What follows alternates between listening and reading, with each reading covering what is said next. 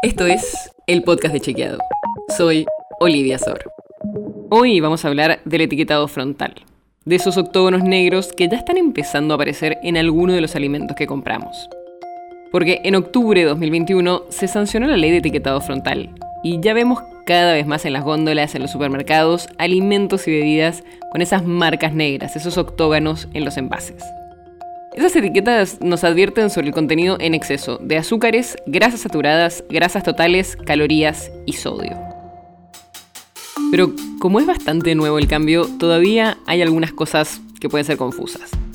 Por ejemplo, todavía estamos en periodo de implementación gradual y por eso conviven productos que tienen los sellos con otros que, aunque deberían tenerlos por su contenido, todavía no los tienen. Y esto es porque el gobierno primero obligó a las grandes empresas a poner los octógonos negros, pero las pequeñas y medianas empresas tienen varios meses más todavía para incluir las advertencias que sean necesarias. Cada sello se agrega según si ese alimento supera un porcentaje de azúcares, de grasas, sodio o calorías recomendadas para su consumo por organizaciones mundiales, como la Organización Panamericana de la Salud o la Organización Mundial de la Salud. Y no todos los alimentos tienen que llevar los octógonos. Están pensados solo para los alimentos procesados y los ultraprocesados. Y también hay algunas excepciones puntuales. Por ejemplo, el azúcar o la sal, cuando se presentan así, no llevan octógonos. Pero en todo este tema, que es muy confuso, también ya empezaron a circular, por supuesto, desinformaciones. Una de las que circuló es una imagen de un paquete de azúcar con un octógono que dice exceso en azúcares. Y los posteos critican a la ley por algo tan inútil como mostrar que el azúcar tiene exceso de azúcar. Pero esa imagen es falsa. Los paquetes de azúcar no llevan una advertencia de este tipo y la foto original fue editada.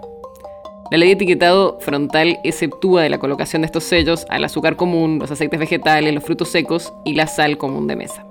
Seguramente vamos a ver circular más estos octógonos y vamos a necesitar estar más atentos y con mejor información también para poder interpretarlos.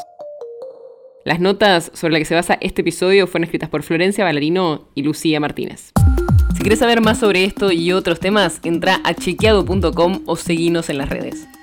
El podcast de Chequeado es un espacio en el que de lunes a viernes te contamos qué de lo que escuchaste o circuló es verdadero o falso. Te traemos datos para que puedas entender mejor las noticias. Si tienes una idea, algún tema del que te gustaría que hablemos en un próximo episodio, escribinos a podcast.chequeado.com. Y si te gustó este episodio, seguinos en Spotify o en tu app de podcast favorita y recomendanos a tus amigos. Es una producción de Chequeado, producción en colaboración con Posta. La producción está a cargo de Martínez Lipsuk y Sebastián Chávez. Y la edición es de Nacho Garteche. Yo soy Olivia Sor. Hasta mañana.